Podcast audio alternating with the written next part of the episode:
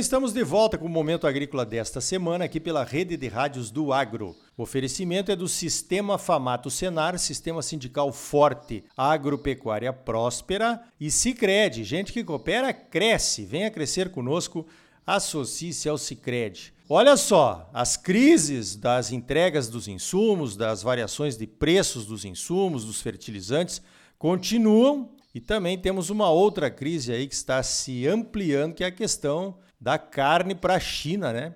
Então nós queremos conversar sobre essa situação com o Clayton Gauer, o novo superintendente do IMEA, o nosso Instituto Mato Grossense de Economia Agropecuária ligado à FAMATO. Vamos começar pela soja e pelo milho, Clayton. Vocês já estão fazendo as contas aí no IMEA a respeito do aumento dos custos de produção. Bom dia.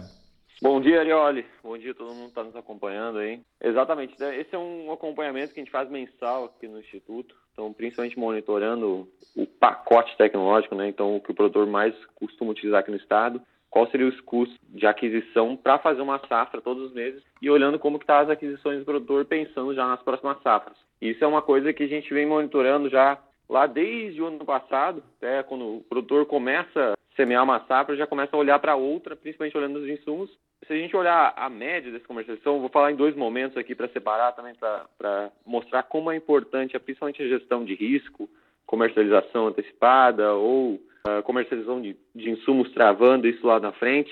Olhando para a média do estado, a gente tem um incremento bastante significativo, em torno de 22%, 23% uh, no custeio da safra. Olhando isso ao longo do tempo, lá do ano passado para cá. Contudo, se a gente faz uma análise olhando período por período, então o produtor começou a comercializar lá em outubro e contra um produtor que deixou agora para meados de agosto ou deixou para meados da virada do segundo semestre para comercializar, ele enfrentou uma dificuldade bastante grande, principalmente em alguns insumos, ah, não só pelo preço, mas também em alguns casos por conta da falta de oferta desse tipo de produto, mas que acabou se refletindo em preço. Se a gente olhar, principalmente nesse caso, de um, de um período contra o outro, né, o produtor comercializou no segundo semestre contra o final do ano passado, de incremento que ele teve somente no custeio foi de 70%. Bárbaro. Então, exato. Então, olhando só para fertilizantes, macronutrientes, defensivos, fertilizante saltou 126% no mesmo período, então ficou muito mais caro adquirir o pacote fertilizante. E nos, nos defensivos, Aqui eu estou olhando para uma média, claro, que alguns, alguns produtos subiram bastante, mas na média em torno de 16% uh, por cento que subiu ano contra ano. Realmente como mostrando como o qual a gestão de risco é importante, olhando principalmente pela relação de troca e tentando aproveitar os momentos que estavam muito favoráveis no final do ano passado. O produtor que esteve atento, observou isso, quanto que ele ia comprometer de, de soja naquele período, ele fez bons negócios e passou basicamente ileso nesse momento por conta desse aumento de insumos. Positivo, muito bem. Olha, parabéns aí. Eu acho que é uma, uma, boa análise, né? Aquele produtor que vai vendendo lotes, olhando o custo de produção e olhando a relação de troca, né? Porque é a moeda do produtor. É evidentemente que ainda existem, eu diria, dois problemas. O primeiro é que quando você trava um insumo, por exemplo, numa relação de troca lá no primeiro semestre, mas aí o pessoal não entrega ou então vem com uma, um pedido de reajuste no preço, né? principalmente no caso dos fertilizantes aí, que foi o que mais subiu. Como é que faz, né, Cleiton? Aí não tem solução, né? É, exato. É, tanto é que uma, até as discussões que a gente vem acompanhando do setor, o setor vem, vem monitorando para a soja, aconselhando alguns casos, e, e, até mesmo todos os agentes do meio, principalmente para a questão de formalização de todos os pedidos, deixar isso muito bem tratado, não deixar somente na conversa, na confiança, principalmente nesses momentos que uma ponta não formaliza esse pedido, acontece essa quebra, essa quebra e acaba prejudicando principalmente o setor e o produtor que deixou isso acontecer ficou às vezes à mercê de um parceiro que não, não passou confiança, né, e, e quebrou essa confiança com o produtor, ele acabou tendo que pagar muito mais caro, em alguns casos até ficando sem produto, principalmente nesse curto prazo agora para semear soja. Verdade, com certeza. Eu acho que essa questão é importante. Nós já falamos aqui no Momento Agrícola a respeito dos contratos, né? Os contratos têm que ser firmes para os dois lados. Às vezes o produtor assina um pedido achando que ele também talvez não vai querer depois, né? Mas isso tem implicações. As implicações, o exemplo está aí, né? Está aí no, no nosso dia a dia, exatamente nesta safra. Agora, falando um pouquinho de milho, Cleiton, nessa esse aumento absurdo dos adubos que estão acontecendo aí, pelo menos por enquanto, né? Como é que fica a próxima safra de milho e como é que fica a safra 2023? Vocês já estão olhando para isso? Sim, a gente vem monitorando, ainda não, não acompanhamos fechando os custos lá na ponta do lápis, que a gente está aguardando a finalização da, da comercialização dessa safra, então tem muito produto indo em aberto. Se a gente for olhar para a safra de milho, comercialização, vamos pegar para todos os insumos, apenas 73% foi comercializado. Então, ainda falta um, praticamente um quarto da, dos produtos para serem comercializados. Então, nesse momento, a gente só monitora como está a comercialização do ano que vem. Mas a gente começa a olhar principalmente a questão de preço que estão sendo ofertados para o produtor. E da mesma forma que a gente observou soja lá, o incremento de um ano contra o outro chega na casa dos 90% para fertilizantes e mais de 20% no caso de defensivos. Ficou muito mais caro. Então, na média, da mesma forma que o soja ele acaba rebatendo um pouco, principalmente o produtor, porque grande parte dos produtores aproveitou aquele momento no ano passado, uh, na média o custo está ficando mais caro em 24%. E aí, como, bem como você comentou, o risco principal, na minha visão, não é às vezes nem o produto mais caro, é realmente o, o risco de não ter o produto, o risco da entrega, uh, olhando para frente, principalmente olhando pelo cenário global que está desenhado, né? Principalmente falta de energia na China, as crises políticas lá com a Bielorrússia, a necessidade desse produto, a falta de matéria-prima para chegar aqui e entregar o fertilizante pode ser um risco, pode se mostrar um grande problema para a safra, principalmente o, o, a safra de milho agora, né? E para a safra 22, 23 aí para soja e milho com grandes entraves.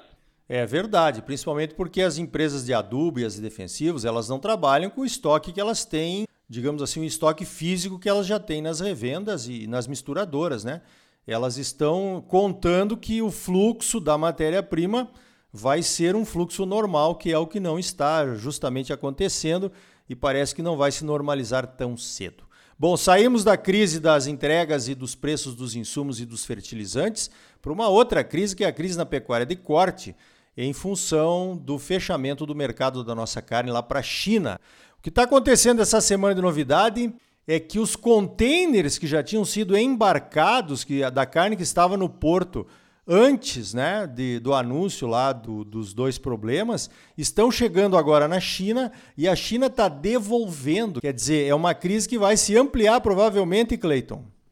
É, agora é uma virou uma questão de diplomacia também, né? Tinham paralisado as compras e estavam demorando para retomar. E pelo comentário, pela situação que a gente vem observando no mercado, a China não, não aprovou muito, não viu com muito bons olhos o envio de containers após o dia, o dia 4, após a confirmação, né? Quando foram noticiados os casos de vaca louca típica. E o que, que aconteceu com os preços, então, nessas últimas semanas, Cleiton? Outra coisa, eu vou pedir para você emendar o caso do pessoal que está com o boi confinado aí, pronto para o abate, né? Como é que fica? Perfeito. Exato. Esse é uma, o, o quem está mais exposto ao risco né, dessa situação. Olhando, então, pegando um recorte lá, um dia antes da, desse problema da vaca louca atípica, no dia 4, no dia 3, 3 de setembro. Então, na média do estado, a gente estava com uma, uma arroba em torno de 300, 300 reais por arroba.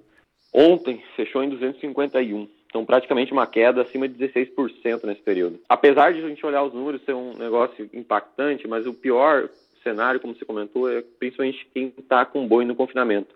Então, esse animal que vai ser abatido agora para o final do ano, ele, teve que, ele entrou no confinamento há três meses atrás, torno de 100 dias, 110 dias, dependendo do sistema. Então, naquele momento, vamos falando também em valores médios, né? naquele momento o produtor ele iniciou o confinamento com animais, ou com o preço da arroba do boi gordo, na casa dos 310, 315, uh, arroba futura que ele ia entregar no momento lá da, do abate desses animais. E agora já começa a visualizar a arroba em 250. Então, um produtor que já pensava ter uma receita com 315 já tem uma receita de 250 reais por arroba. Então ele já tem um, um, um deságio bastante significativo na hora da comercialização. Só que se não bastasse isso, os custos eles não cederam com o passar do caminho. Então, principalmente o produtor vai ter um, um, um choque muito grande nesse ponto e que pode acabar até a, a, trazendo muita instabilidade do setor e realmente trazendo prejuízos. Não vou falar incalculáveis, porque realmente é difícil a gente estar tá, tá monitorando isso até para trazer um dado mais consolidado para o mercado nas próximas semanas, mas que vai dar uma destabilizada, digamos assim, vai dar uma balançada no setor realmente, que pode trazer desestímulos para o confinamento no próximo ano. Positivo, né? Porque o, o confinador que está vendo essa situação e não está confinando agora, vai faltar boa em dezembro e janeiro, com certeza, ou pelo menos vai diminuir a oferta, né? Exato, é, isso é uma preocupação, né? Então, o, o produtor que ele está entregando os animais agora, já está entregando um preço menor, o que, que é a conta que ele vai fazer? O custo não cedeu, provavelmente não vai fechar as contas na hora de confinar animais pensando esse preço que está sendo, tá sendo ofertado agora, e o produtor vai pensar duas vezes na hora de colocar animal no coxo. Então, pode realmente ter um, uma pressão, uma falta de animais, principalmente na virada de ano, se não tiver nenhuma mudança tão drástica no setor. Então tá aí, são crises né, que a gente não gostaria que acontecessem, mas estão acontecendo, o IMEA está monitorando. Então cada um que tome a sua decisão, né? Vamos esperar para ver o que vai acontecer para o futuro aí. Eu conversei com o Cleiton Gauer, o novo superintendente do Instituto Mato Grossense de Economia Agropecuária, o nosso IMEA. Cleiton, parabéns pelo trabalho e obrigado pela tua participação mais uma vez aqui no Momento Agrícola. Obrigado, Arioli. Obrigado a todo mundo que nos acompanha e sempre é um prazer estar trazendo esses números aqui do IMEA. E também, só para fechar, também uma notícia, olhar para o lado da semeadura, que vem evoluindo muito bem aqui no estado, trazendo um dado fresquinho que saiu na sexta-feira aqui. A semeadura vem avançando bastante, então de 70% do produtor já está semeado no estado, trazendo bons olhos aí, principalmente para a safra de soja e uma perspectiva de boa janela para a safra de milho. Só para finalizar, um abraço a todos. Então tá aí, né? Essa é a história do agro, é a história da esperança, a história de sempre olhar para frente com otimismo e confiança. Pense nisso e tome as suas decisões. Você é sempre muito bem informado, ligado aqui no Momento Agrícola.